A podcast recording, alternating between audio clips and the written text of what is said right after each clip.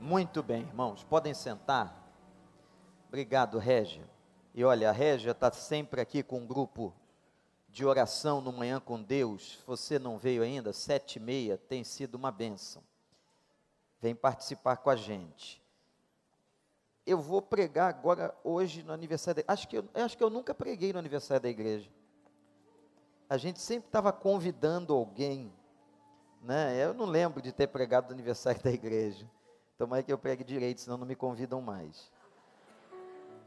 Gente, esse momento que a gente está celebrando, a área de adoração da igreja, e eu tenho pregado cada domingo, cada culto, a área que a gente está celebrando. Então eu falei sobre a importância social da igreja, falei sobre a importância da família, falei sobre a importância da nossa ação no contexto em que estamos inseridos. Eu queria falar hoje sobre a razão da nossa vida. A razão do porquê que a gente existe. Como pessoas, como igreja, nós existimos por uma única razão. E Paulo revelou isso na sua carta aos Efésios. Nós existimos para o louvor da sua glória. Nós existimos para adorá-lo nós existimos para refletir no mundo, na sociedade, a beleza e a glória de Deus. Eu quero te convidar a abrir a sua Bíblia no capítulo 4 de Apocalipse. Pastor Miqueias, irmãos, esse é um dos textos mais lindos da Bíblia sobre adoração. Nunca preguei nele, mas estava, estou impactado com a beleza e a profundidade deste capítulo. Capítulo 4 de Apocalipse. Até o final do capítulo 3, João recebe a revelação das cartas. Os irmãos conhecem esse texto. Capítulo 4 diz assim: depois dessas coisas eu olhei e diante de mim estava uma porta aberta no céu. A voz que eu tinha ouvido no princípio, falando comigo como trombeta, disse: Suba para cá e mostrarei a você o que deve acontecer depois dessas coisas. Imediatamente me vi tomado pelo Espírito e diante de mim estava um trono no céu, e nele estava sentado alguém. Aquele que estava sentado era de aspecto semelhante a jaspe e sardônio. Um arco-íris, parecendo uma esmeralda, circundava o trono, ao redor do qual estavam outros vinte e quatro tronos. E assentados neles havia vinte e quatro anciãos eles estavam vestidos de branco e na cabeça tinham coroas de ouro. Do trono saíam relâmpagos, vozes e trovões. Diante dele estavam acesas sete lâmpadas de fogo, que são os sete Espíritos de Deus. E diante do trono havia algo parecido com um mar de vidro, claro como cristal. No centro, ao redor do trono, havia quatro seres viventes cobertos de olhos, tanto na frente como atrás. Primeiro ser parecia um leão, o segundo parecia um boi. O terceiro tinha rosto como de homem. O quarto parecia uma águia em voo. Cada um deles tinha seis asas e era cheio de olhos tanto ao redor como por baixo das asas. Dia e noite repetem sem cessar: Santo, Santo, Santo é o Senhor, o Deus Todo-Poderoso. O que era, o que é, o que há de vir. Toda vez que os seres viventes dão glória, honra e graças àquele que está sentado no trono e que vive para todo sempre, os vinte e quatro anciãos se, prostram diante daquele que está sentado no trono e adoram aquele que vive para todo sempre. Eles lançam suas coroas diante do trono e dizem: Tu, Senhor e Deus nosso, és digno de receber a glória, a honra e o poder, porque criaste todas as coisas e por tua vontade elas existem e foram criadas.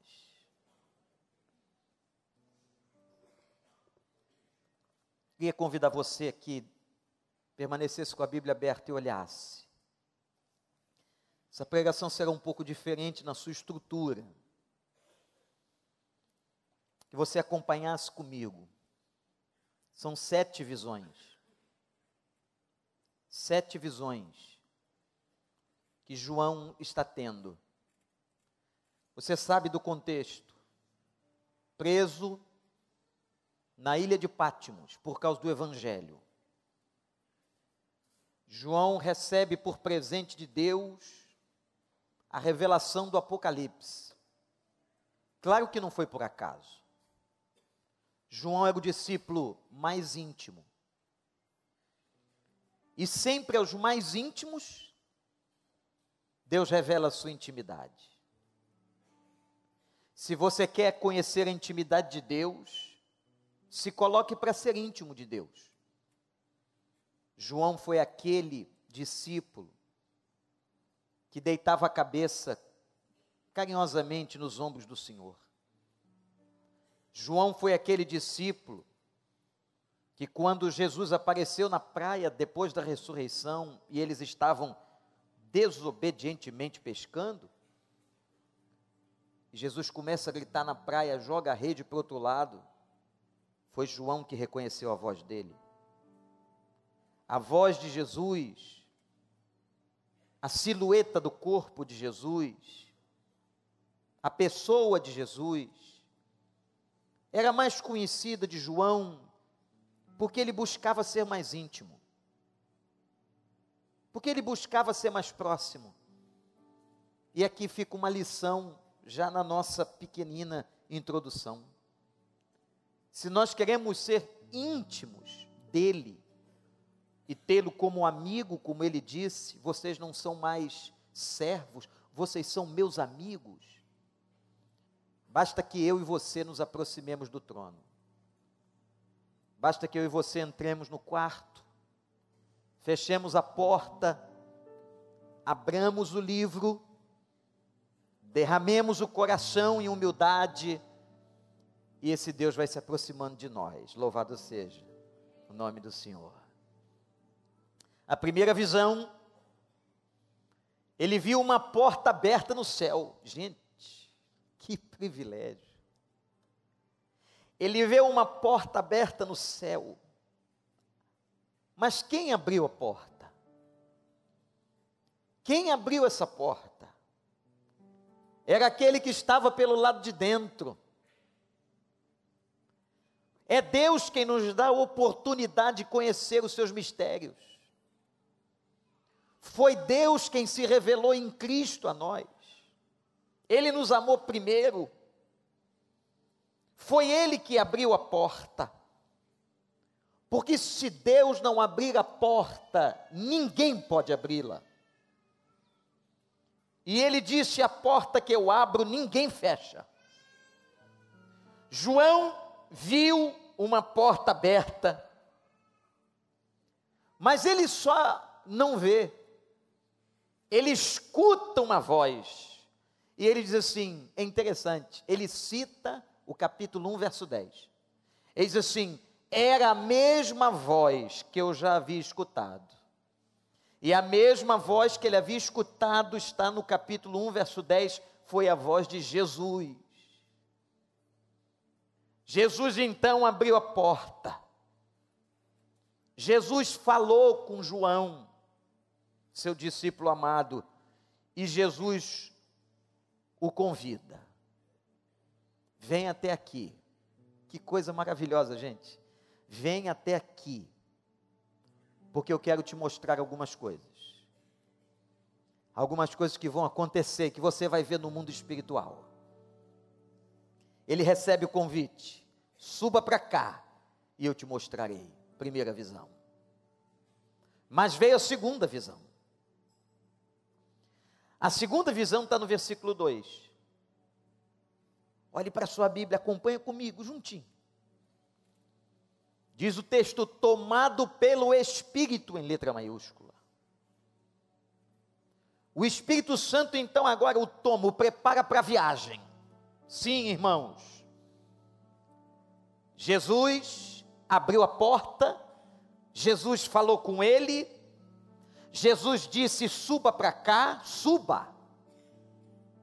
Ele é arrebatado até a presença do Senhor, mas Jesus precisava prepará-lo, revesti-lo. E Jesus o revestiu com o espírito dele.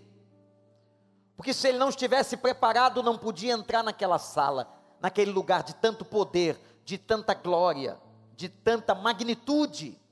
Não ele não poderia ter entrado se o Espírito Santo não tivesse tomado. E na segunda visão, tomado pelo Espírito Santo, irmãos e irmãs, ele então entra na porta que lhe está aberta e ele vê o trono. Ele vê o trono no céu. João entra na sala do trono. Você sabe o que é uma sala do trono? Quem vai visitar os grandes museus que doutrora foram casas dos reis, como Versalhes, como o Castelo de Windsor e tantos outros lugares. Quando chegamos àqueles castelos que foram símbolo do poder da Europa, e de tantos outros lugares na Inglaterra, e tanta gente que vivia ao entorno daqueles palácios, quando a gente entra lá, a gente quer ver a sala do trono. Quando nós chegarmos lá e passarmos nessa porta, você vai passar nessa porta. Nós vamos passar nessa porta, gente, louvado seja Deus. Isso vai acontecer. É por isso que você está aqui todo domingo, porque você crê nisso. Se nós crescemos em Cristo apenas para esta vida, seríamos os mais desgraçados e miseráveis de todos os homens, mas nós cremos que nós vamos passar nessa porta, não por causa de nós, mas nós vamos passar revestidos pelo sangue do Cordeiro, que nos dignifica a passarmos na porta. Ele viu o trono, mas vem a terceira visão primeira foi a porta, a segunda foi o trono. E ele vê alguém assentado no trono. Agora presta atenção. João vê alguém assentado no trono, mas não consegue distinguir. O texto que eu acabei de ler não relata qualquer forma antropomórfica do que ele está vendo. Ele não consegue descrever a forma. Ele não consegue identificar aquele que estava no trono com seus olhos. E ele começa a relatar a beleza do entorno. Ele fala de pedras preciosas, conhecidas do Império Romano, do mundo grego pedras valiosíssimas, ele começa a dizer que o que ele estava vendo no trono era alguém que estava ali sentado, mas que refletia como pedras preciosas. E sobre o trono um arco-íris, que foi a aliança de Deus, desde o Velho Testamento, no dilúvio, quando as águas baixaram e o Senhor colocou aquela aliança de cores maravilhosas. E ele então, João, começa a relatar isso. E você vai dizer, mas por que, pastor, que ele não consegue ver o rosto de Deus? Por uma razão muito simples. Nós não conseguimos ver o rosto de Deus. Como a Bíblia diz que ninguém jamais viu a Deus. Como Moisés não conseguiu vê-lo no Sinai, a não ser como se estivesse vendo pelas costas por causa da nossa natureza decaída. Não é Ele que não consegue se mostrar a nós. A nossa teologia nos ensina que somos nós que não conseguimos vê-lo. É como se eu e você tivéssemos uma visão embaçada, uma catarata espiritual, uma deficiência, uma miopia aguda, que não nos permite, por mais que forcemos os olhos, a ver. Não conseguimos.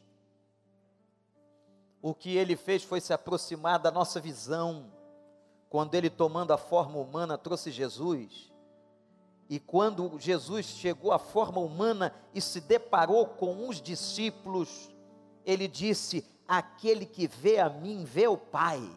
Era o máximo que a gente podia ver. João viu então a beleza em torno do trono. Veio a quarta visão.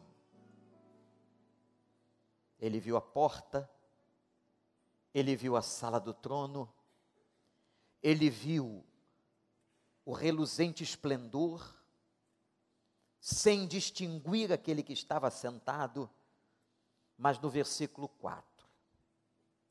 Nessa hora, na quarta visão, ele vê 24 tronos.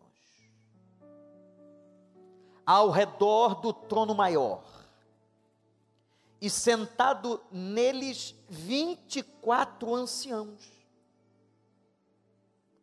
O ancião na Bíblia é a figura da experiência, da serenidade, da sabedoria. O que representam os 24 anciãos? Parece que há uma unanimidade na hermenêutica bíblica sobre quem são os 24 os doze, as doze tribos de Israel, somadas aos doze apóstolos, que significam, simbolizam todo o povo de Deus na face da terra. Os 24 anciãos é todo o povo que veio lá do Velho, do Novo Testamento os anciãos, que representavam as doze tribos de Israel, os anciãos que representam os apóstolos e a igreja, e eles estavam todos vestidos de branco. Por que de branco? Porque já estavam santificados. Todo o povo de Deus, João, preste atenção, veja isso eu vou te mostrar o que vai acontecer. Todo o povo de Deus, vestido de branco, numa simbologia de pessoas que foram lavadas, que passaram debaixo do sangue do Cordeiro. Meus irmãos e irmãs, não haverá mais pecado, aleluia.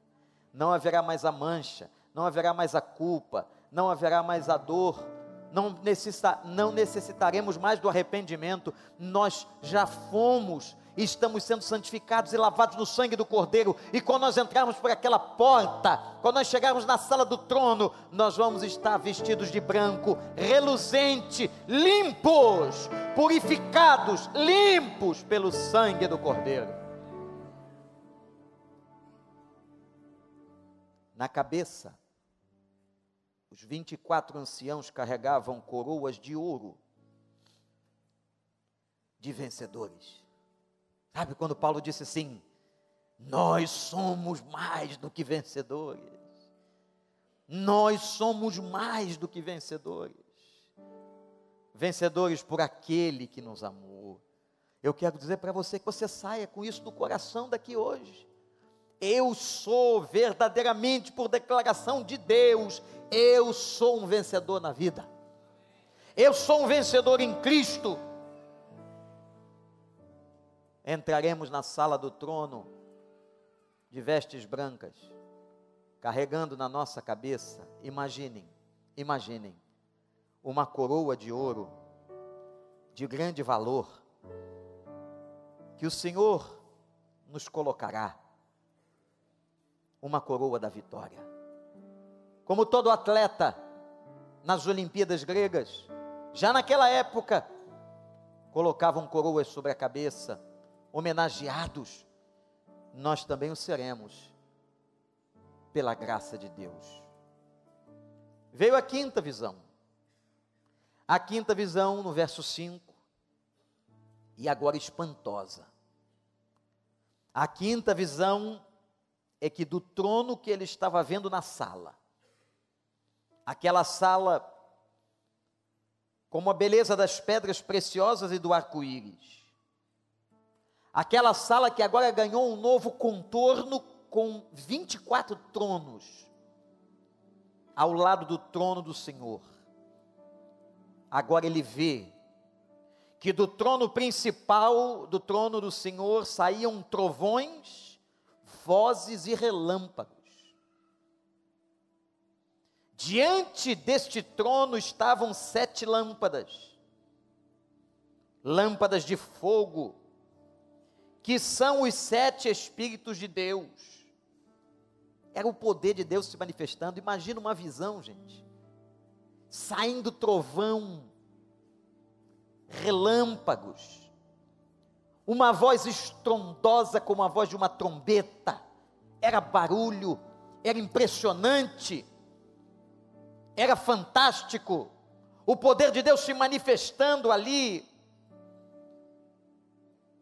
Por que sete espíritos? Os sete espíritos é apenas uma simbologia da totalidade do Espírito Santo de Deus. Estava diante do trono do Cordeiro todo o poder e toda a grandeza do Espírito. E agora ele vê, preste atenção, versos 6 a 8. Ele vê um mar de vidro.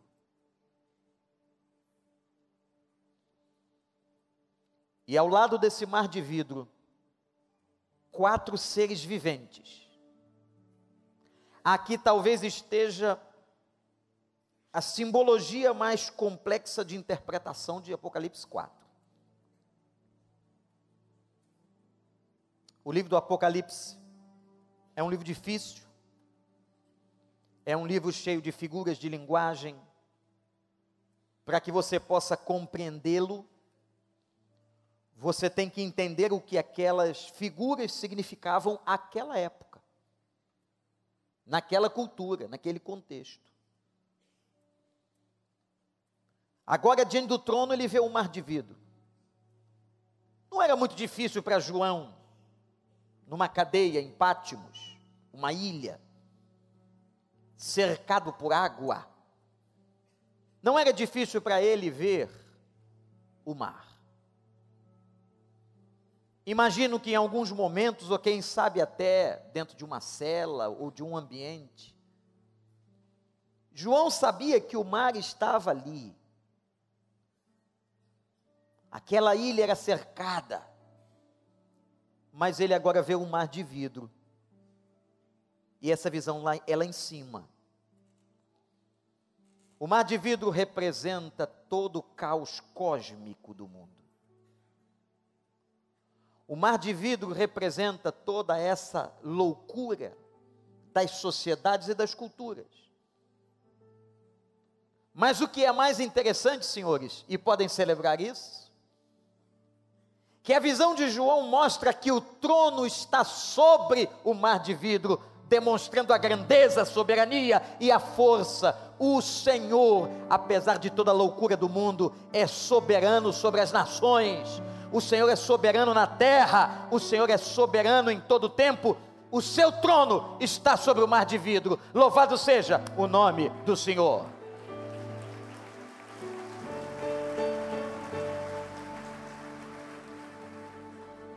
Soberano sobre a loucura, soberano sobre as maldades, soberano sobre tudo isso e todo o caos que as nações e os homens fazem ao longo da história?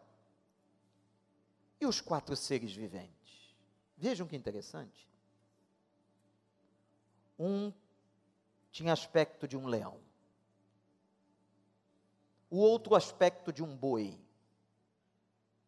O terceiro aspecto de homem. E o quarto de uma águia voando. Asas abertas. Aqui estão simbolizadas algumas coisas. O leão simboliza a força dos animais criados. O boi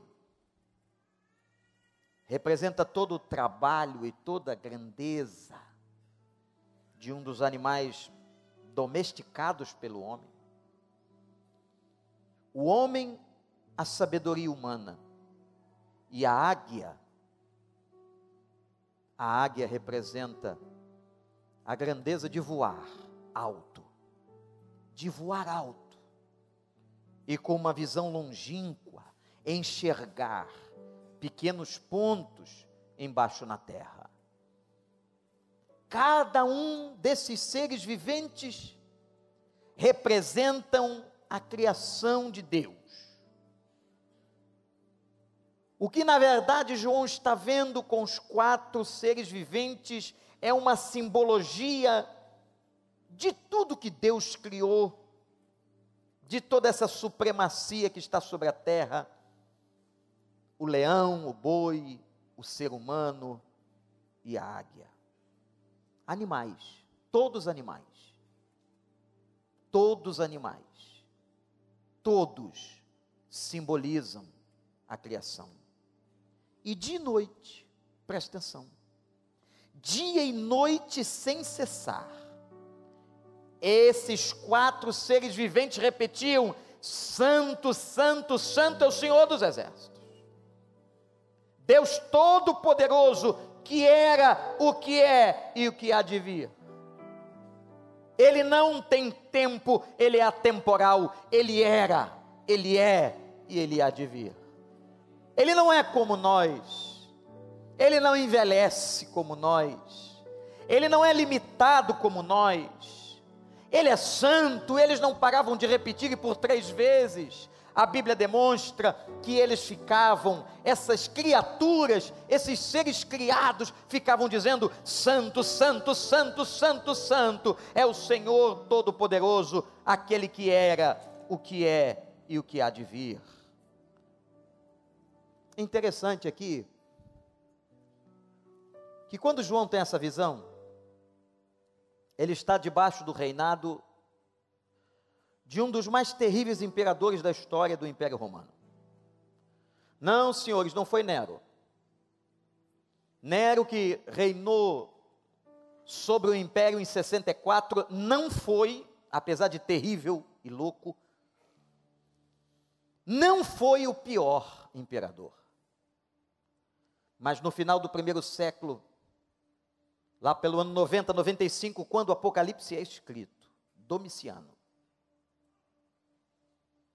que torturava os crentes, que os incendiava, que os decapitava, que os jogava às feras.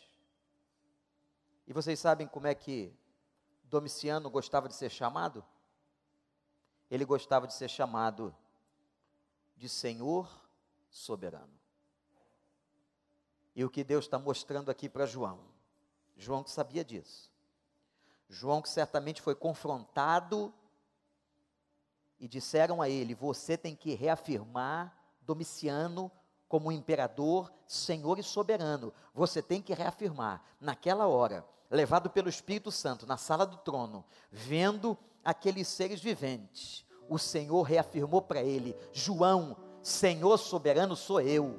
Senhor soberano sou eu eu sou único, eu sou suficiente e não há outro igual a mim, nem Domiciano, nem Nero, nem todos os nomes que se levantarem na terra, porque eu fui, eu sou e eu sempre serei o Senhor soberano. O Senhor soberano é Ele.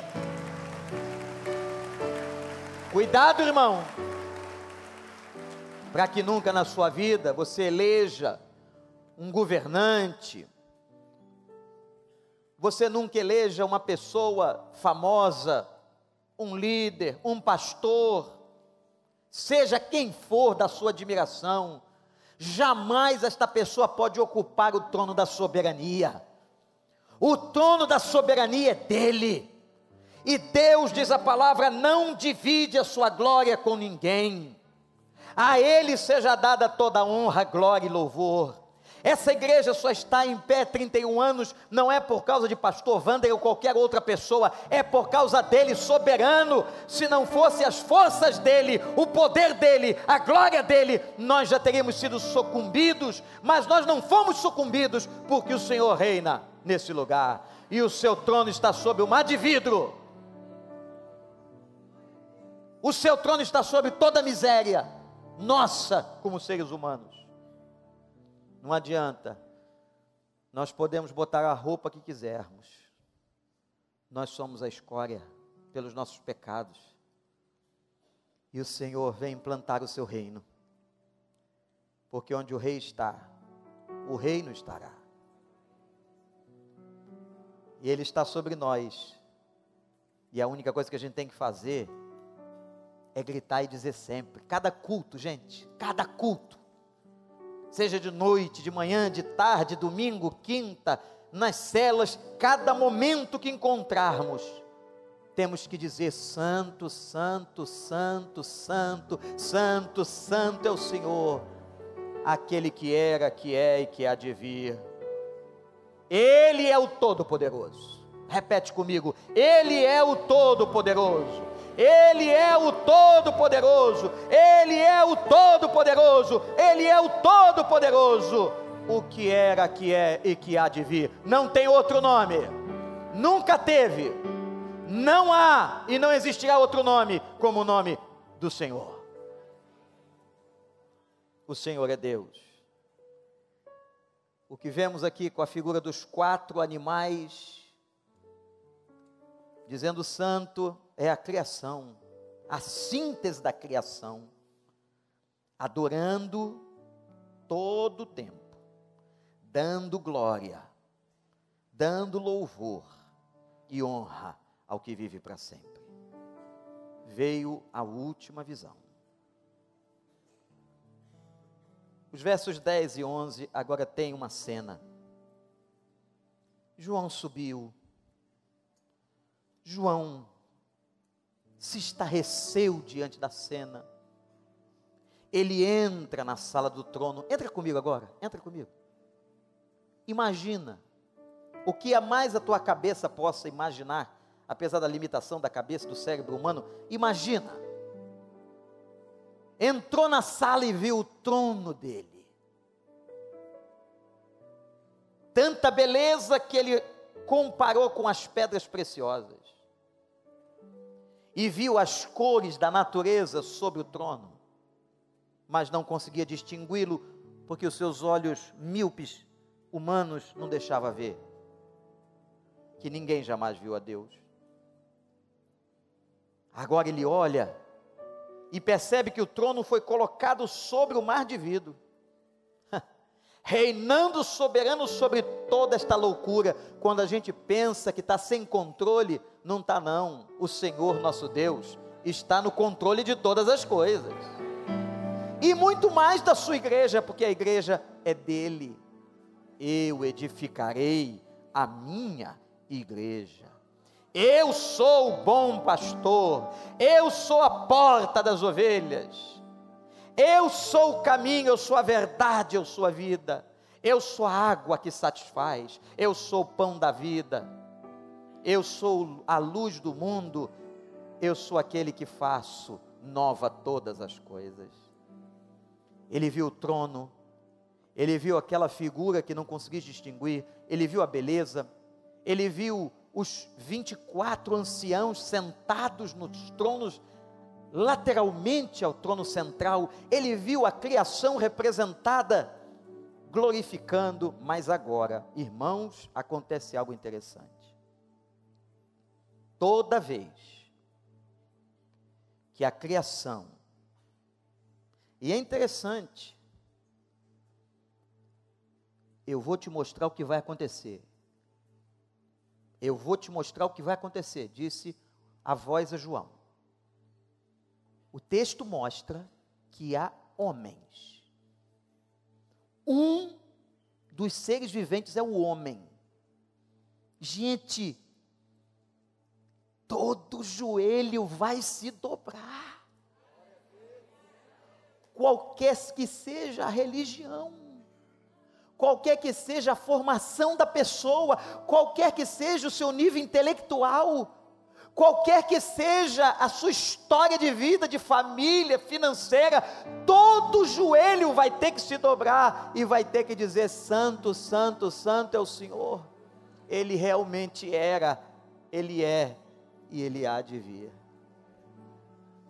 Todo homem, mas agora, agora é diferente.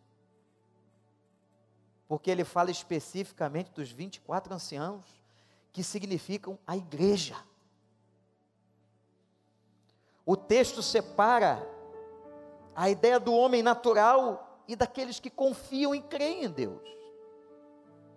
E diz assim: toda vez que aqueles seres glorificavam os 24 anciãos, se prostravam diante daquele que estava sentado no trono e adoravam.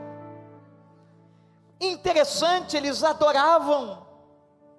Esta palavra não é usada atrás, é usada só aqui para a igreja. Só a igreja adora a Deus.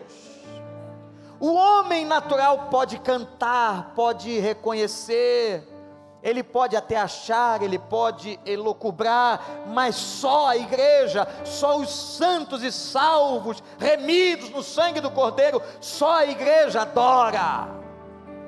Aliás, quem não conhece a Cristo fica profundamente incomodado num culto de adoração.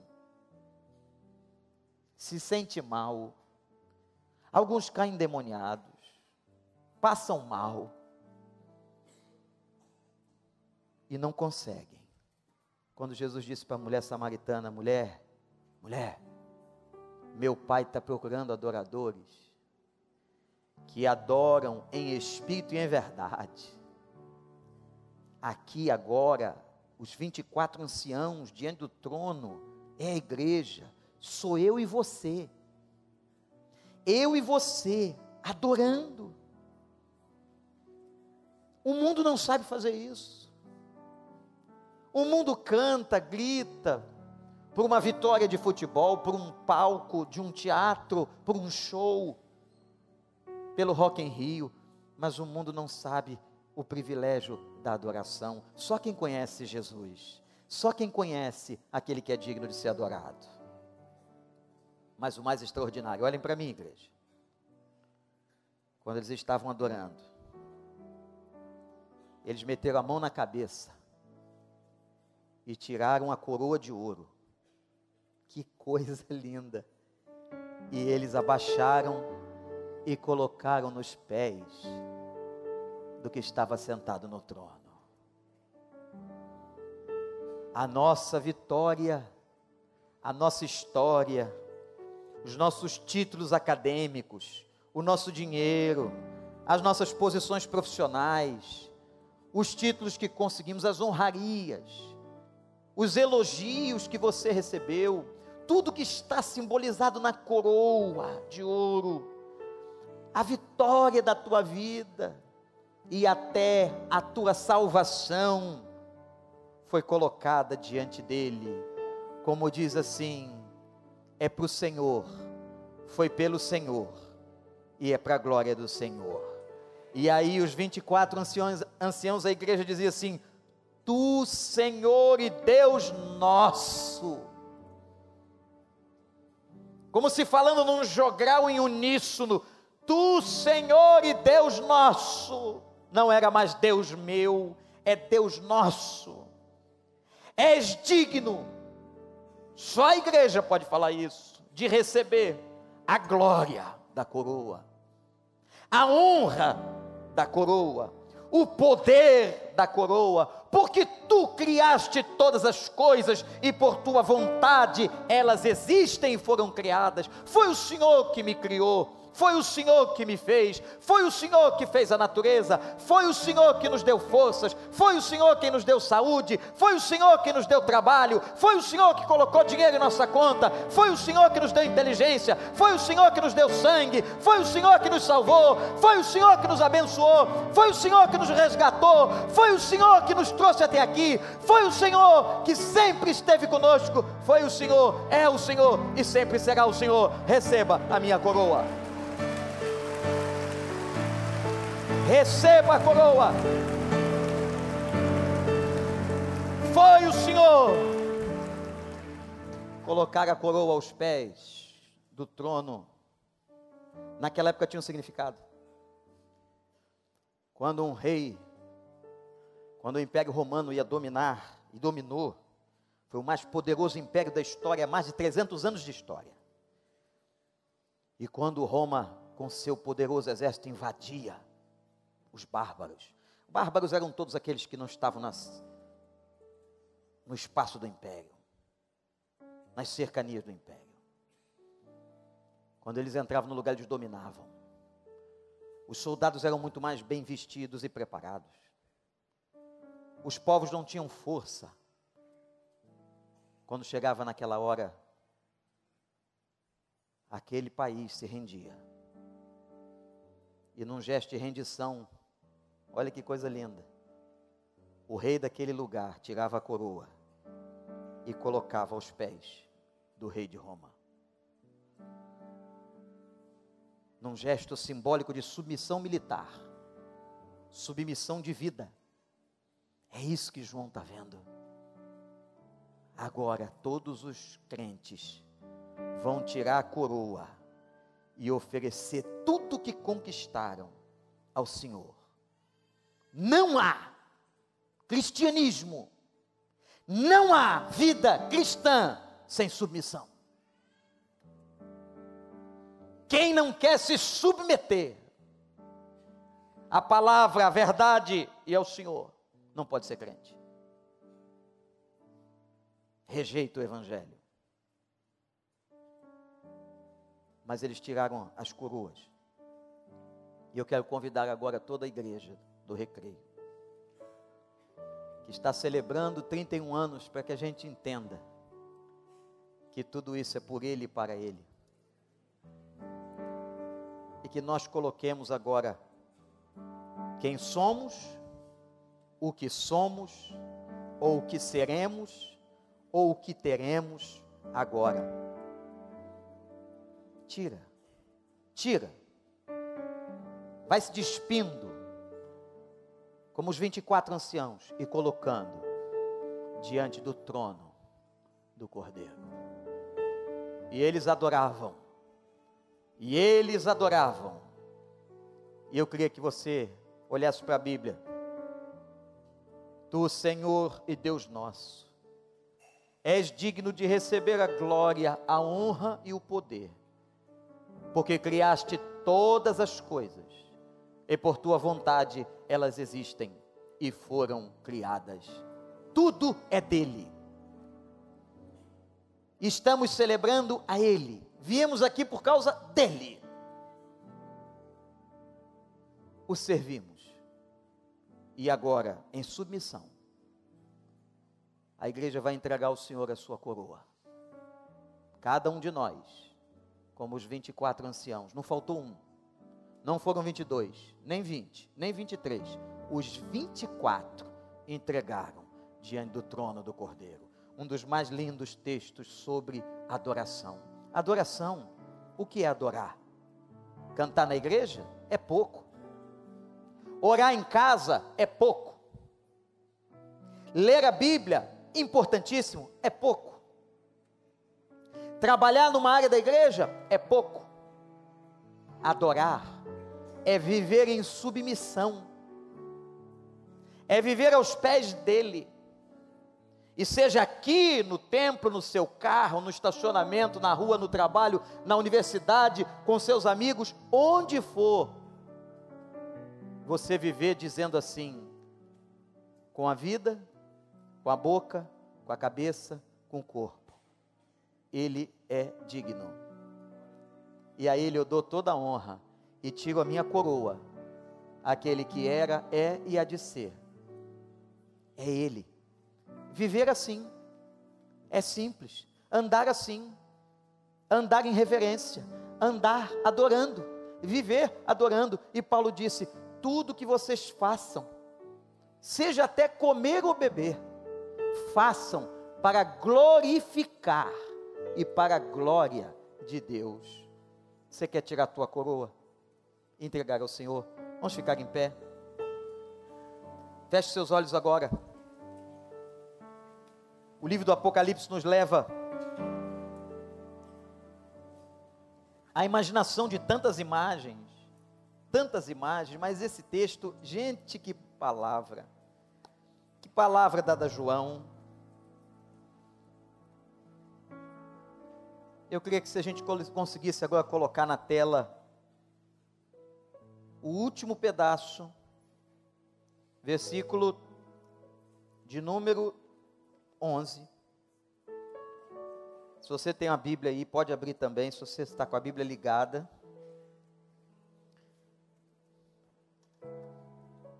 Eu queria que nós agora dessemos as nossas mãos, que nenhuma, nenhum corredor fosse deixado sem que houvesse uma interligação.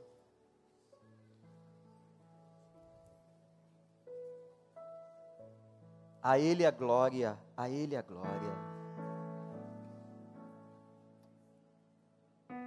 Será que nós conseguimos proferir com os nossos lábios o que os 24 anciãos diziam noite e dia? Noite e dia, dia e noite.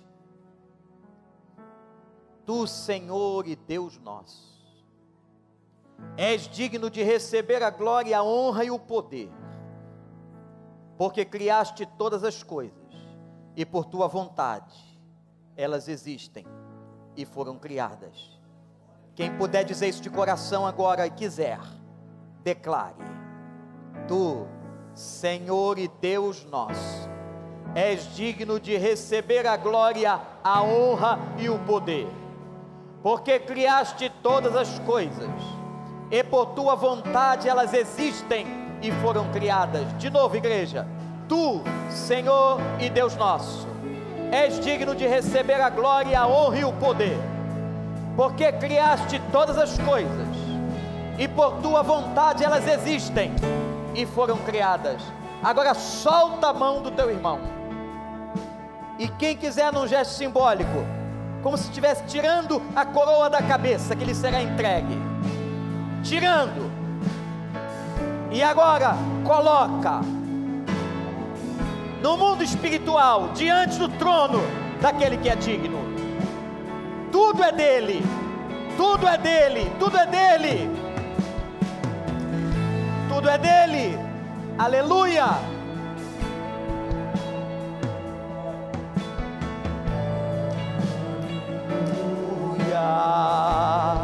Glorifica, louvor seja dado ao nome de Yahvé. É isso que significa a palavra aleluia. Ele é o Senhor, não é Domiciano, é Ele.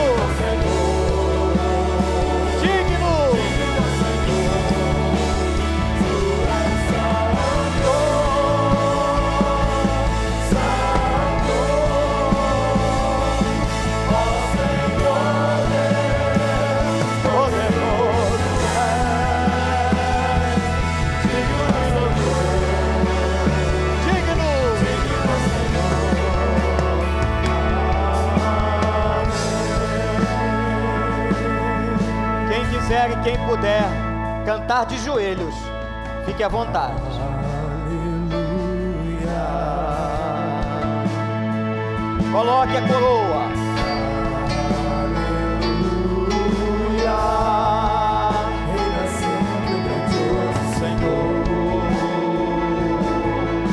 Aleluia, aleluia.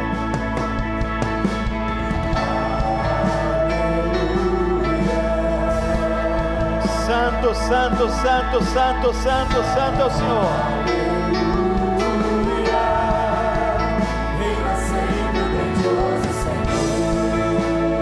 Aleluia.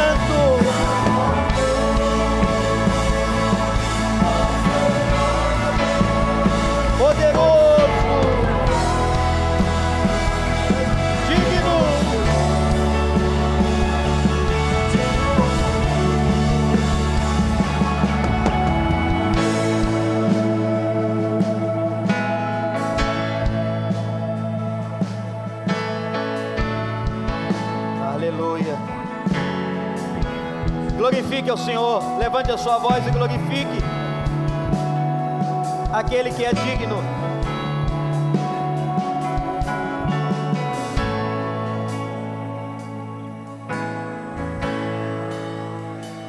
Aleluia. Aleluia, aleluia. Louvor seja dado ao nome de Yahvé. Yahvé é digno, santo, justo. Deus onipresente, onipotente, onisciente. A terra está cheia da tua glória. Essa sala está cheia do teu espírito. Oh Deus, obrigado porque passeis entre nós.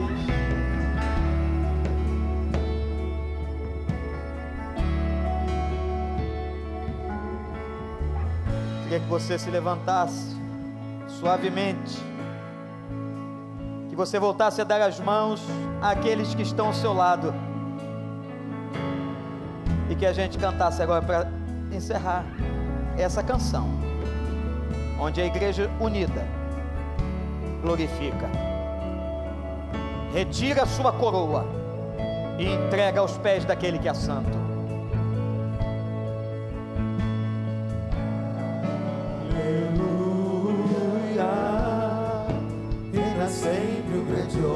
Senhor.